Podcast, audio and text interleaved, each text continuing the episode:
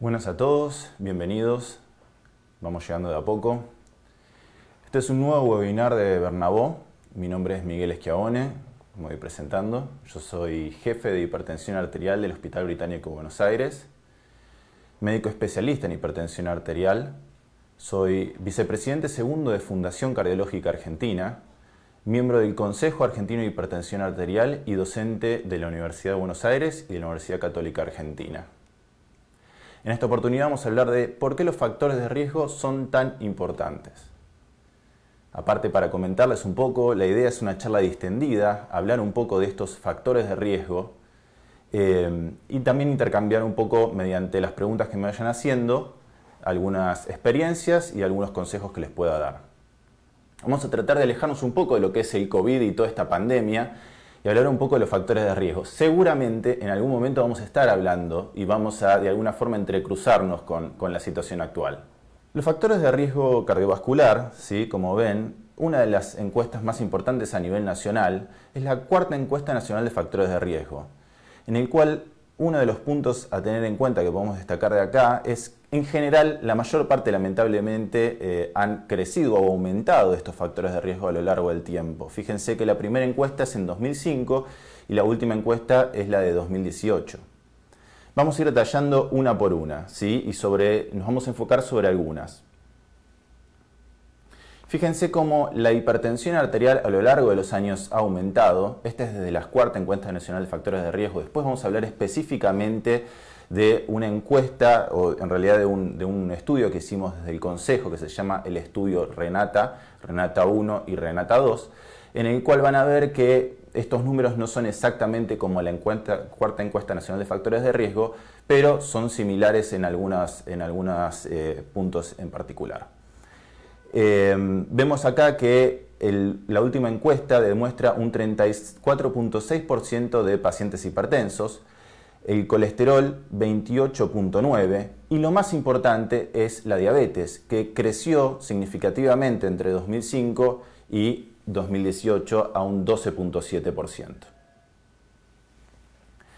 Fíjense también que obviamente si la diabetes, la hipertensión, el colesterol aumentaron, inevitablemente íbamos a encontrar esto, que es que un 61.6% de la población cursa sobrepeso barra obesidad. Fíjense que obesidad es un 25.4, o sea, aumentó y el sobrepeso disminuyó ligeramente, pero la verdad que es un punto en, porcentual no es significativo. Y son datos que realmente preocupan, porque esto es uno de los principales factores que va a determinar eh, la aparición de eventos, obviamente, como dije antes, la mayor tasa de diabetes, hipertensión, colesterol elevado, que son todo el caldo de cultivo necesario para el desarrollo de hipertensión arterial a futuro.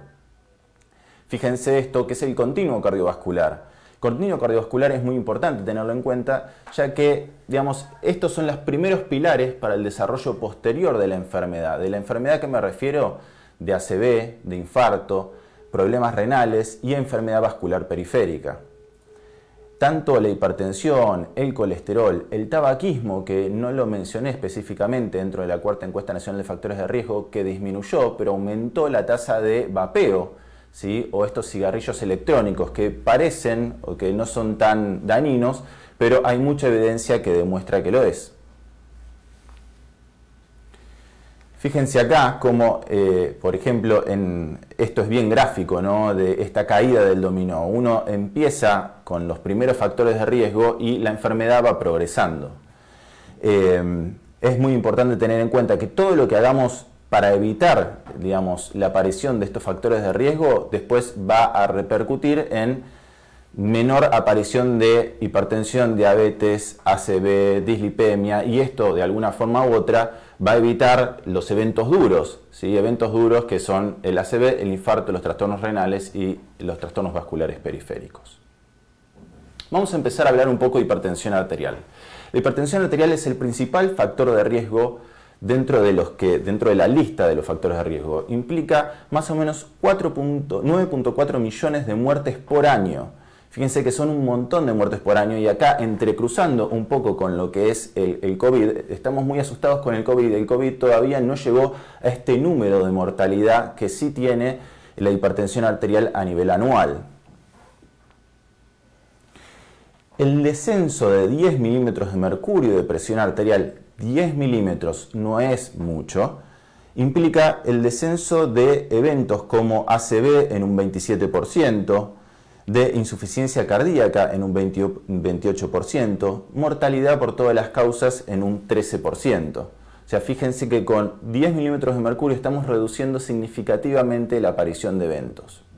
Y los eventos más allá de lo que sería digamos, un ACV. Un ACV para una persona es todo. Si uno poblacionalmente dice, bueno, un ACV no es tanto, pero un ACV para una persona es todo.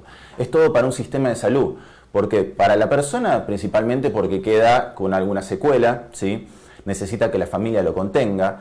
Para el sistema de salud pierde una persona que pueda aportar a, digamos, laboralmente tiene que sostener económicamente a esa persona con, el evento que sufrió, todo lo que es la rehabilitación, la higiene, la enfermería. Y si uno dice, bueno, está bien, lo vamos a ver desde el sistema privado, yo trabajo en un sistema privado, también puede decir lo mismo, porque el sistema privado de alguna forma también se nutre del sistema público y, digamos, eh, eh, inevitablemente esto impacta en la salud de toda una población. Así que reducir los eventos es lo importante. Reducir los factores de riesgo es lo importante y reducir la aparición es más importante aún. Acá pueden ver el estudio Renata que les mencionaba anteriormente, ¿sí? en el cual un 33.5% el estudio Renata 1 eran hipertensos. Años después, ¿sí? mi actividad dentro del consejo empieza en esos años después, Formo parte, junto con el doctor De el doctor Majul, del estudio Renata 2, en el cual un 36.3% de la población era hipertensa. O sea que había aumentado un 8.5% la tasa de hipertensión arterial. Y yo decía que un poco tiene que ver con nosotros, ¿no? De, mm, desde las sociedades científicas y desde la Fundación Cardiológica Argentina, las sociedades que tienen como su pata a la comunidad, tal vez no habíamos hecho el esfuerzo suficiente para llegar a esa comunidad ¿sí? y a los médicos con un mensaje claro. Es por eso que eh, tenemos estos resultados. ¿no? Por un lado, la tasa de control de hipertensión arterial disminuyó entre el estudio Renata 1 y Renata 2. Y otro dato importante es que los no conocidos también aumentaron entre Renata 1 y Renata 2. O sea, los que no conocen que tienen hipertensión arterial. Quiere decir que ni una vez al año han hecho un control de presión arterial y por eso no nos han llegado al consultorio. Es ahí donde tenemos que hacer nuestro esfuerzo y por otro lado, sin duda, en llegar a estos hipertensos que están tratados, lograr controlarlos y llegar a esos valores de control de presión arterial que son menores a 140-90. Fíjense lo simple eh, que es eh, el diagnóstico de hipertensión arterial. Con un buen tensiómetro en la Quiaca, en Ushuaia, podemos llegar a nuestros pacientes y tomarles la presión arterial. Es de bajo costo y, digamos, de amplio alcance. Un poco también para defendernos la realidad es que la, digamos, la adherencia en, en patologías crónicas, cualquiera sea, es muy baja. Hay muchos estudios que han demostrado, incluso en patologías importantes como el cáncer, que la, tasa de adherencia al año es menor al 50%. Y nosotros no estamos ajenos a esto, tanto para lo que es el tratamiento farmacológico como para el tratamiento no farmacológico. Fíjense en esta diapositiva, en el cual habla básicamente de que para digamos, evitar la aparición de enfermedades prehipertensos o hipertensos limítrofes, eh, todo lo que son las medidas no farmacológicas podrían significar un alto impacto y sin embargo no logramos eh, llegar a, digamos, motivar a esos pacientes para no progresar a, estadios 1, 2 y 3 de hipertensión arterial. Eh, los cambios deben ser a largo plazo, no, no tratemos de a nuestros pacientes hacerles un cambio radical en su dieta, en su forma de vivir, porque lo más probable es que no vuelvan a nuestros consultorios. Mi teoría y, lo que aplico en mi consultorio es tratar en cada consulta ir modificando uno de esos hábitos que tenga que no lo ayudan a tener una vida sana y una calidad de vida aceptable. Digo, si no hace actividad física, después vamos a hablar un poco de actividad física, que empiece a hacerlo. Si la persona come panificados, sacarle los panificados, las gaseosas, tratar de disminuirle la sal desde cosas que tal vez no son tan necesarias en la dieta. Eh, y por otro lado no eh, pensar que con un solo punto voy a lograr el cambio en la salud del paciente, sino tratar de ir juntando, digo, un poco de dieta, un poco de ejercicio, un poco de meditación, o sea, ir sumando de a un factor, digamos, para lograr el control. Vamos a hablar un poco de diabetes. Hablamos de hipertensión, principal factor de riesgo. Ahora vamos a hablar de diabetes, que es el segundo factor de riesgo importante que tenemos en nuestro país. Fíjense nuevamente, les demuestro las estadísticas, en el cual la tasa aumentó a lo largo de estos años. Y encima, estas patologías son primos hermanos, ¿sí? habitualmente no vienen solas la hipertensión y la diabetes, siempre hay que buscar más allá, vamos a encontrar en general una tasa alta de hipertensión y diabetes, ¿sí? 25 a 37% coexisten entre hipertensión y diabetes, los diabéticos suelen tener colesterol elevado, los hipertensos suelen tener colesterol elevado, suelen tener tabaquismo, suelen ser sedentarios, sobrepeso, obesidad. Entonces es muy importante ir más allá de un solo factor de riesgo. Este estudio simplemente a modo de gráfico es para que tengan en cuenta que obviamente el no diabético y el que no tuvo un evento cardiovascular a lo largo de 24 meses va a tener menos tasa de eventos que el que tiene tanto diabetes como enfermedad cardiovascular, que es la línea roja de arriba, que obviamente es la que mayor tasa de eventos va a tener. Y en el medio, similares, ¿sí? es el que tiene o el que tuvo enfermedad cardiovascular y el que tiene diabetes. O sea, la diabetes en sí como factor de riesgo es muy importante y se equipara a la enfermedad cardiovascular.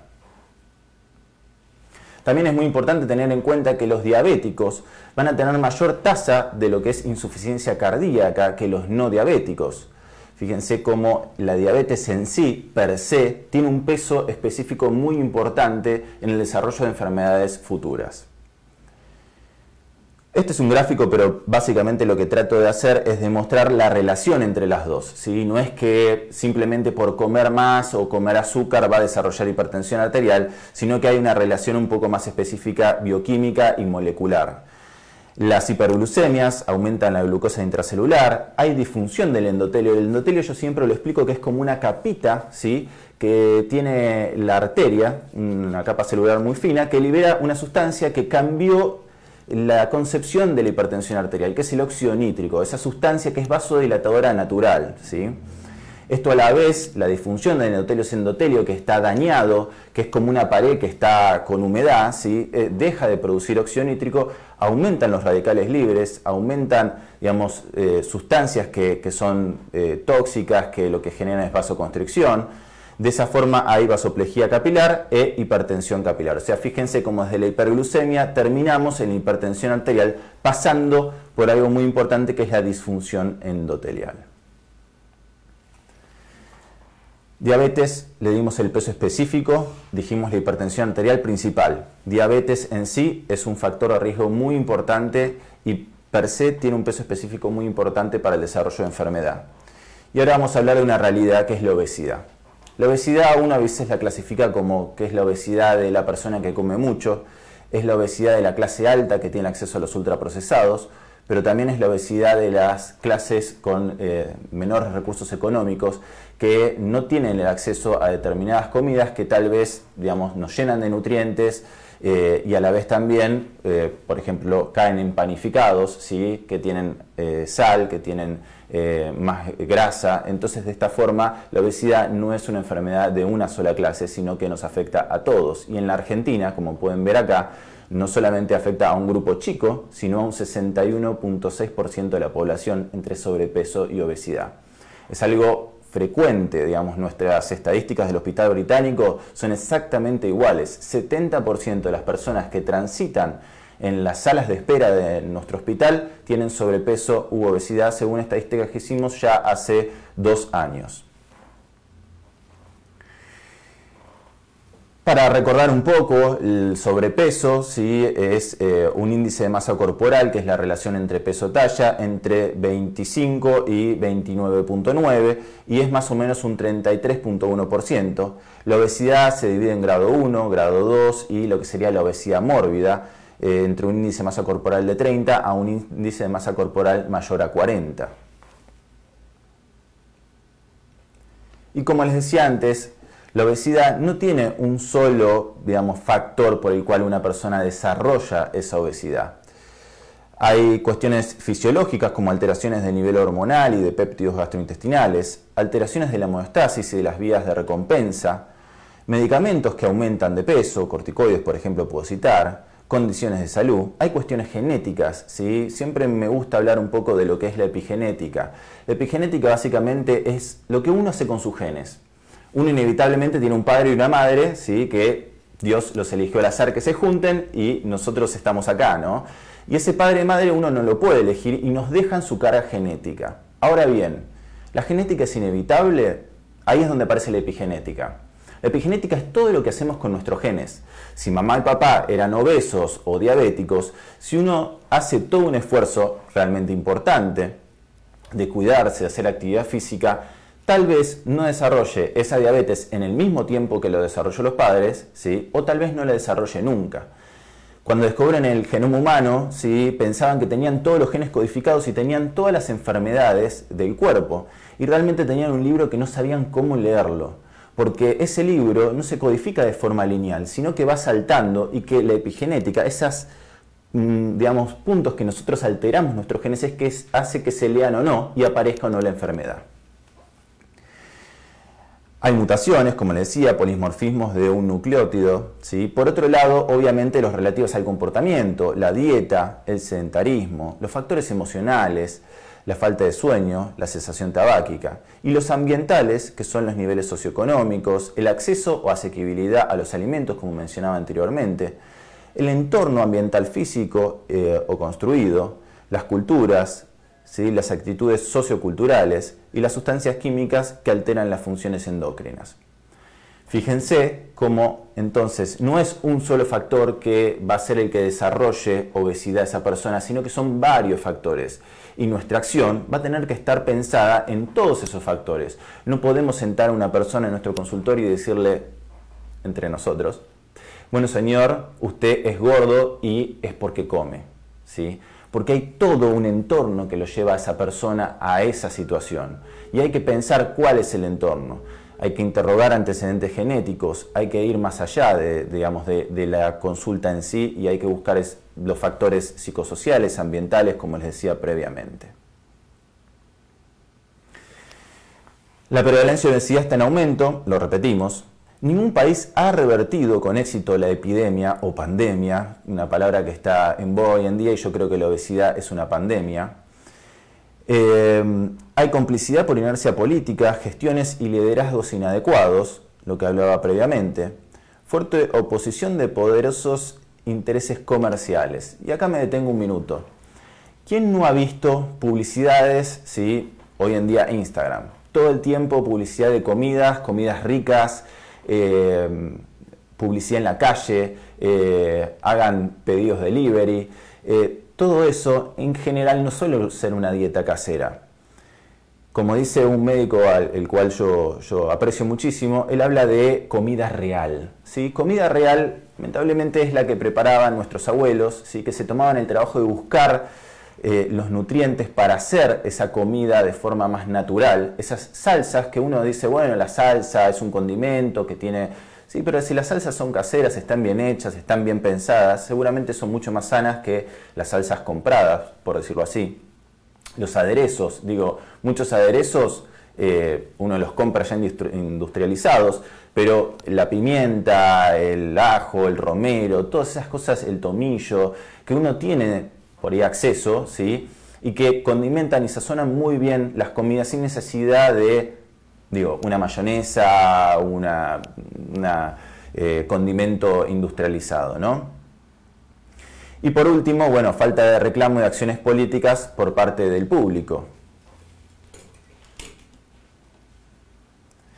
Y fíjense cómo la obesidad es una condición crónica con serio impacto en la, eh, digamos, sobre la expectativa de vida. Fíjense cómo un índice de masa corporal arriba de 30 reduce la expectativa de vida entre 2 a 4 años, entre 30 y 35, y una obesidad mórbida arriba de 40, ¿sí? entre 8 a 10 años. Cada 5 kilogramos por metro cuadrado de aumento del índice de masa corporal aumenta aproximadamente un 40% la tasa de mortalidad por enfermedad coronaria, ACV y otras enfermedades cardiovasculares. Y por otro lado, la pérdida de peso, un objetivo difícil de alcanzar y mantener, ¿sí? Eh, así como hablaba hace un ratito de la baja adherencia que teníamos a tratamiento farmacológico, digo, yo le doy un fármaco a un paciente, lo prescribo, se lo anoto en la hojita y un primer punto donde perdemos pacientes es en que vayan a comprar ese medicamento. Ahí ya tenemos una fuga.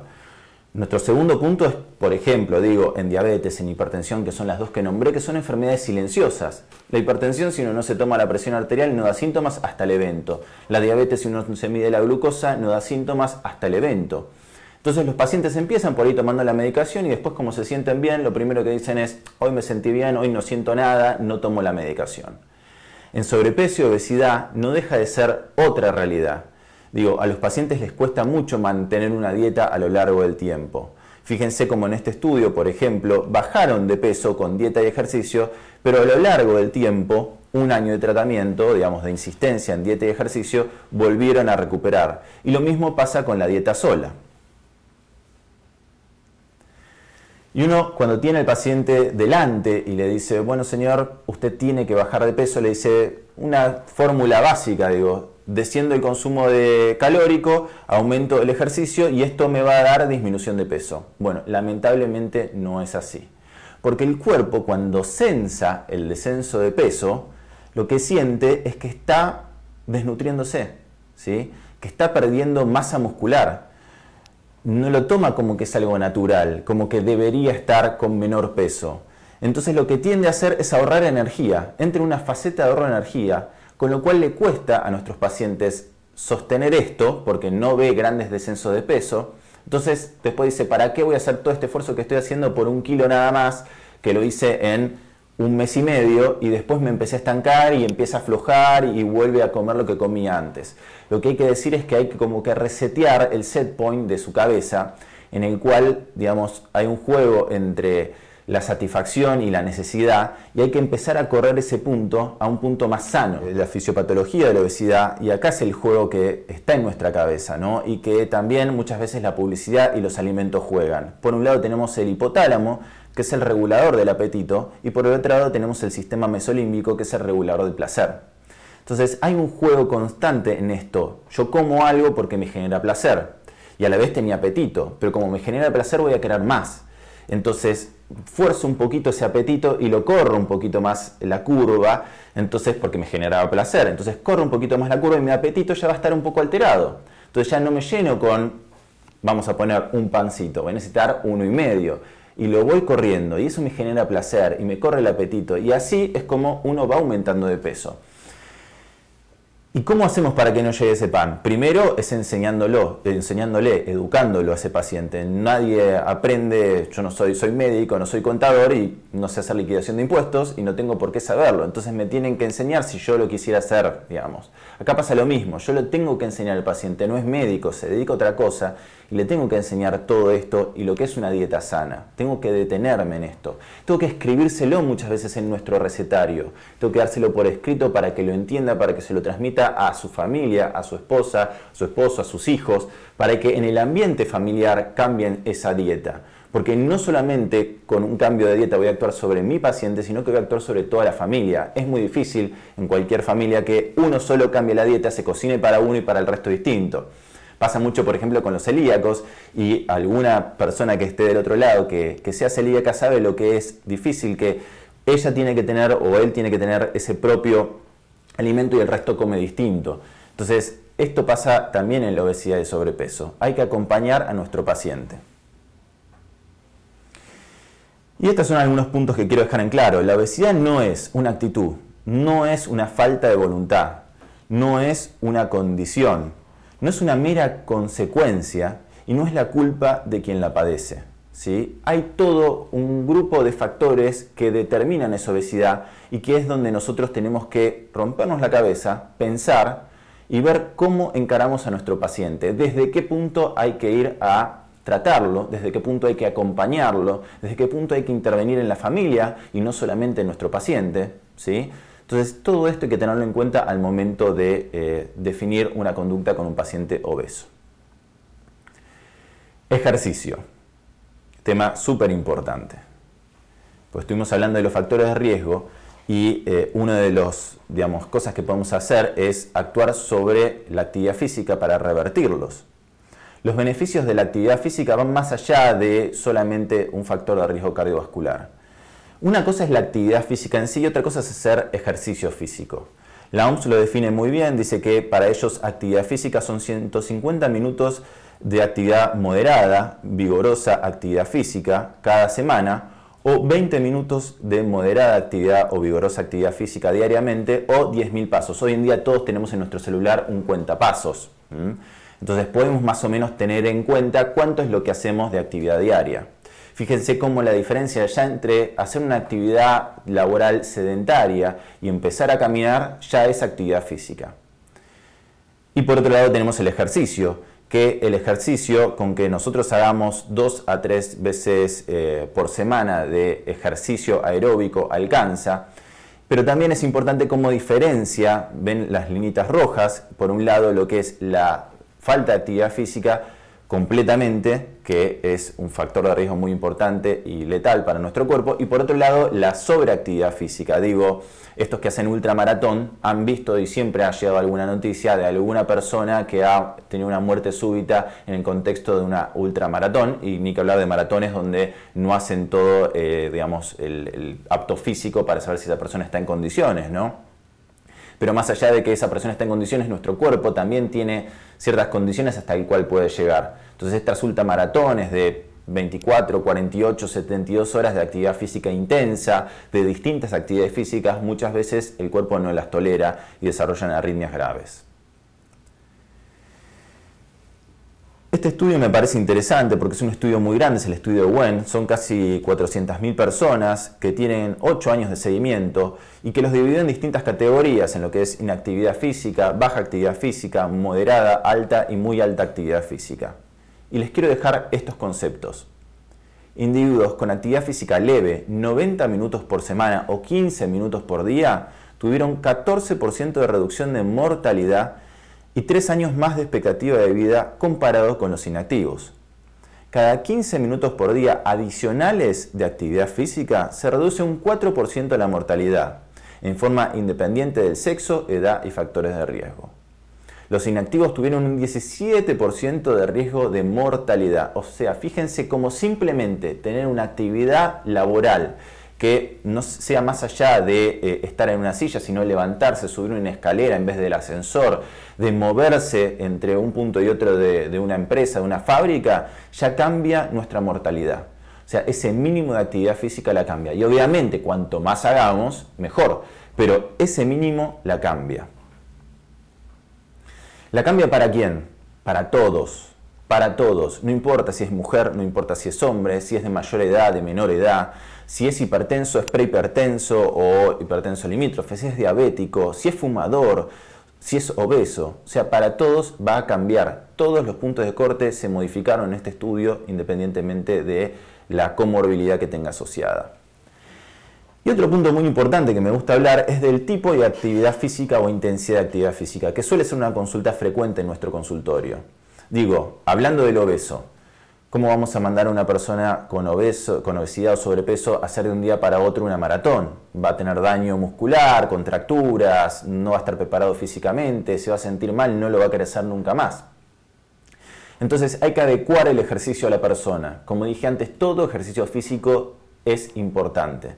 Una persona, por ejemplo, obesa, yo lo que le diría es, por ahí podemos empezar a hacer algo de mancuernas, bajo peso, sentado, con movimientos laterales, ¿sí? movimientos para deltoides, eh, pararse y hacer algo de cintura, hacer algo de eh, actividad aeróbica pero que no tenga mucho impacto sobre sus rodillas. A una persona que ya está entrenada, por ahí lo que le puedo empezar a aconsejar es mezclar un poco de actividad aeróbica con actividad anaeróbica, digo un poco de suplemento de peso con algo de actividad aeróbica, obviamente que contextualizarlo al paciente, ¿no? A un paciente hipertenso también, la pregunta frecuente, ¿puede hacer algo de actividad de pesas? Puede hacerlo tranquilamente. De hecho, la primera pregunta es, ¿una persona hipertensa puede hacer actividad física? Puede hacer actividad física. Si obviamente está con hipertensión, estadio 2, estadio 3, lo vamos a medicar, ¿sí? Y después recomendar hacer la actividad física. Pero el estadio 1 puede hacer actividad física aunque su presión todavía no esté controlada, ¿sí? Eh, entonces, al diabético, lo mismo, diabético, aunque no tenga la glucemia controlada, que empiece a hacer actividad física es muy importante porque nos va a ayudar en el tratamiento. Bien, por último, vamos a hablar un poco de eh, la sal para terminar. Algo me pareció, dos palabritas de sal para, cerrar. La típica respuesta que nos hacen nuestros pacientes es: Yo no agrego nada de sal a la comida, doctor. Em, la verdad es que el salero en mi casa no está. ¿Y pero qué come? Ah, bueno, yo a la mañana desayuno unas galletitas, ¿sí? ahí hay una marca comercial, unas, eh, unas medialunas, eh, unas tostadas, pero a eso le agrego un, queso crema, digamos, con, grasa y aparte una mermelada que no es bajas calorías o eh, que, es casera, pero por ahí con bastante agregado de azúcar. Entonces ahí ya está agregando un montón de sal oculta. Y ni que hablar de los ultraprocesados. ¿sí? Una, digamos, yo decía anteriormente y, lo repito, algo que yo suelo hacer es por lo pronto sacarle los ultraprocesados de la dieta. Ya con eso estoy sacando una gran cantidad de sal de las comidas y pedirle que cocine en su casa, que saque lo que son los embutidos, obviamente, los panificados y en muchos casos las gaseosas. ¿Y dónde proviene la sal? Bueno, 75% viene de la sal que ingerimos en ultraprocesados y solamente un 25% de la sal agregada. Por eso es muy importante este concepto de los ultraprocesados, porque hay mucha sal oculta dentro de nuestras dietas. Eh, y por otro lado, algo muy difícil de enseñar es la lectura de etiquetas. un debate que tenemos pendiente a nivel nacional, ¿no? Eh, el etiquetado de productos leer una etiqueta de, muchos productos es muy difícil. Primer punto, para gente mayor, presbítica, es llegar a entender, eh, verlo, digamos, ¿no? Ese ya es un punto difícil. El segundo, para aquel que lo llegue a ver con una lupa, es entenderlo, porque está muchas veces dividido por porciones y las porciones no son todas las mismas, en algunos casos por miligramos, hay que hacer regla de tres simple, entonces no se entiende si son bajo en sodio, si son bajo en grasas, si son bajo en azúcares. Entonces, elijamos un tipo de etiquetado de nuestros productos y, eh, digamos, y, vayamos en consecuencia. En algunos lugares el etiquetado frontal, en otros lugares por colores. Es discutible cuál es la mejor y es más, yo creo que se puede aplicar una y eh, evaluar al año, a los dos años y si no funcionó, volver a intentar con otra. Pero por lo pronto, algún tipo de etiquetado es importante para nuestra población. Para cerrar, quiero dejar algunos conceptos. El primero, y creo que lo hablamos durante toda la charla, es que estos factores de riesgo están entrelazados entre sí. Que no acusemos al hipertenso de porque no cumple la dieta solamente, no acusemos al gordo de por qué no hace dieta, ¿sí? no acusemos solamente al diabético de eh, que tiene poca actividad física tenemos que actuar sobre todos los factores de riesgo con todas las herramientas farmacológicas que requiera y no farmacológicas que requiere el paciente. Todo esfuerzo vale la pena y estos son los conceptos finales para redondear. ¿no? La hipertensión arterial es uno de los principales factores de riesgo cardiovascular con una alta prevalencia y una baja tasa de control. La prevalencia de diabetes y de sobrepeso y obesidad están en aumento y es alarmante. Los factores de riesgo están entrelazados y su tratamiento también. Una dieta sana, comida real, junto con ejercicio físico y mental, yoga, mindfulness, entre otras, la que elija el paciente, la que le guste, pueden ayudar en forma significativa a disminuir y controlar los factores de riesgo. Y todo esfuerzo para controlarlos, por más pequeño que parezca, vale la pena a corto y a largo plazo. Bueno, Creo que hicimos un pantallazo muy rápido sobre todas estas enfermedades, estos factores de riesgo, digamos, del desarrollo de enfermedad cardiovascular futura. Eh, espero haber sido lo más claro posible. Eh, darles algunas herramientas, que esa era la idea también para, para ustedes, para el consultorio, para cómo pensar a nuestros pacientes. Yo siempre delante del paciente trato de pensar más allá de lo que tengo, más allá de la enfermedad en sí. Lo hice y lo hago con hipertensión arterial. Digo, pienso, un solo fármaco para el control a veces no alcanza, hay que asociarlos, hay que pensar qué mecanismos, por qué asocio y qué asocio, ¿no? ¿Cuáles son los mecanismos que determinaron que ese dumping, esa amortiguación que tenía el cuerpo para adaptarse ¿sí? a, esos, a esas noxas, se rompió? Entonces yo tengo que actuar sobre esos mecanismos que se han roto, ¿no? Eh, y ahí viene lo que es la sobreadaptación, ¿no? Por ejemplo, el obeso, el sobrepeso, es una sobreadaptación del cuerpo a las noxas que le estamos dando. Entonces tenemos que ver cómo actuar sobre ellas. Voy a dejar espacio para preguntas. Eh, voy a agarrar mi celular a ver si encuentro alguna y si alguno me pasa alguna en sí.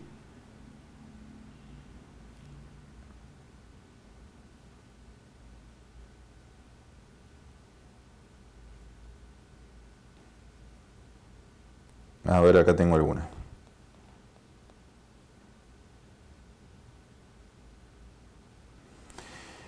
Emiliano me pregunta, eh, dice que el papá tiene sobrepeso, es hipertenso, ¿sí? Eh, tiene antecedentes de diabetes y que le cuesta que entienda lo que es una dieta saludable. Eh, bueno, es nuevamente lo mismo. lamentablemente es muy difícil con todo el bombardeo y el acceso que tenemos a los alimentos. ¿sí? lo primero que hay que decirle es que hay que tratar algunas veces sirve un poco el, asustarlos, ¿sí? el mostrarles lo que es la progresión de la enfermedad y el desarrollo de, ACV, de infarto por estos factores de riesgo, hipertensión arterial y obesidad. Que nuevamente lo mismo, que toda actividad física, si no camina, aunque sea, insisto, una vuelta manzana una vez por día, en este momento es difícil, hay que ver si vive en capital, vive en provincia, acá es donde nos entrelazamos con la pandemia, ¿no? Pero si no, aunque sea en su casa, que se mueva, que camine del living hasta el cuarto y haga cinco veces ese caminata, eh, eso ayuda. Obviamente hoy en día, volviendo a la pandemia, estamos todos en nuestras casas, entonces por ahí fomentar en este momento hacer cocinas sanas en nuestros hogares, no caer tanto en los ultraprocesados y hacerlos nosotros. Digo, eh, reducir en algunas cosas. Voy a poner un ejemplo, milanesa, una, comida muy frecuente en Argentina. Bueno, en vez de usar eh, aceite, hacerlo al horno, digamos, eh, aumentar el consumo de frutas, cuando nos preguntaban cómo hacer una ensalada, era ponerle mucho color, ponerle mucho color y seguro estás comiendo bien. Digo, zanahoria, eh, lechuga, tomate, digamos, aderezos eh, acordes, le puedes poner semillas, semilla de chía, hay preparados de mix de semillas. Eh, ya con que vos le pongas muchos colores, seguramente vas a estar dándole muchos nutrientes sanos a esa dieta. Comer carnes, otra pregunta, eh, asado argentino, bueno, ¿está prohibido? No, se puede hacer las cantidades que sean porciones racionales. Obviamente si el paciente tiene insuficiencia renal crónica hay que evaluar cuánta cantidad puede comer, pero la población en general, digo, una vez por semana, eh, algo de, carne hecha a la parrilla, que encima se desgrasa bien, obviamente sin agregado de sal, es muy bueno. Vamos a tener que sacar un poquito las achuras eh, eh, de nuestra dieta, porque eso sí es una gran cantidad de grasa y en general bastante salado. Eh, evitar la picada, ¿sí? algo que, nosotros por ahí en, Argentina como una entradita con algo salado, por ahí lo tenemos. Acá preguntan eh, María Cecilia, durante la pandemia, ¿cada cuánto debería un paciente concurrir a la visita médica si tiene antecedentes? Bueno, esta es una pregunta también muy frecuente. Desde Fundación Cardiológica Argentina hicimos un vivo hace poco y es una pregunta que, todos nos hacemos y los médicos muchas veces en, en los medios estamos dando distintos criterios y eso obviamente confunde a la población. Paciente con enfermedades crónicas, eh, hipertensión, diabetes, si tenía justo el control que, le, que era eh, el adecuado para, el que siempre tiene que tener, lamentablemente va a tener que concurrir. La mayor parte de los centros asistenciales dividimos áreas rojas y áreas verdes. Áreas rojas donde el paciente apenas le hacen el triage inicial, dice tengo fiebre, tengo tos, va al área roja, donde va a estar aislado, donde va a estar separado de todo lo que es el área verde, que es ese paciente que respondió correctamente todo ese triage. Digo, un paciente con insuficiencia cardíaca crónica que de repente tiene edema de miembros inferiores, ya también un poco esos pacientes conocen eh, un poco su enfermedad, entonces si ve que empieza a hincharle las piernas, recomendable que vuelva a ver a su cardiólogo. Eh, un paciente que es hipertenso también conoce un poco cómo controlarse la presión arterial y muchos me están mandando por telemedicina o por vía mail sus valores de control de presión arterial, que ya uno lo tiene un poco educado, si no pueden ingresar en cualquier sociedad científica, digo, desde la Sociedad Argentina de Cardiología, el video más visto de la Sociedad Argentina de Cardiología es toma correcta de la presión arterial. Le podemos dar esas herramientas que hoy en día son virtuales, digo, lo puede ver desde la casa, desde YouTube o mismo desde Bernabó, perdón, que hicimos nuestro video de toma correcta de presión arterial, eh, donde pueden también tener acceso y enseñarle al paciente a tomarse la presión arterial y que le envíe eh, estos valores. Paciente que tuvo antecedentes de infarto, ya conoce su dolor de pecho, conoce los síntomas, digo, si tiene dolor de pecho va a tener que consultar.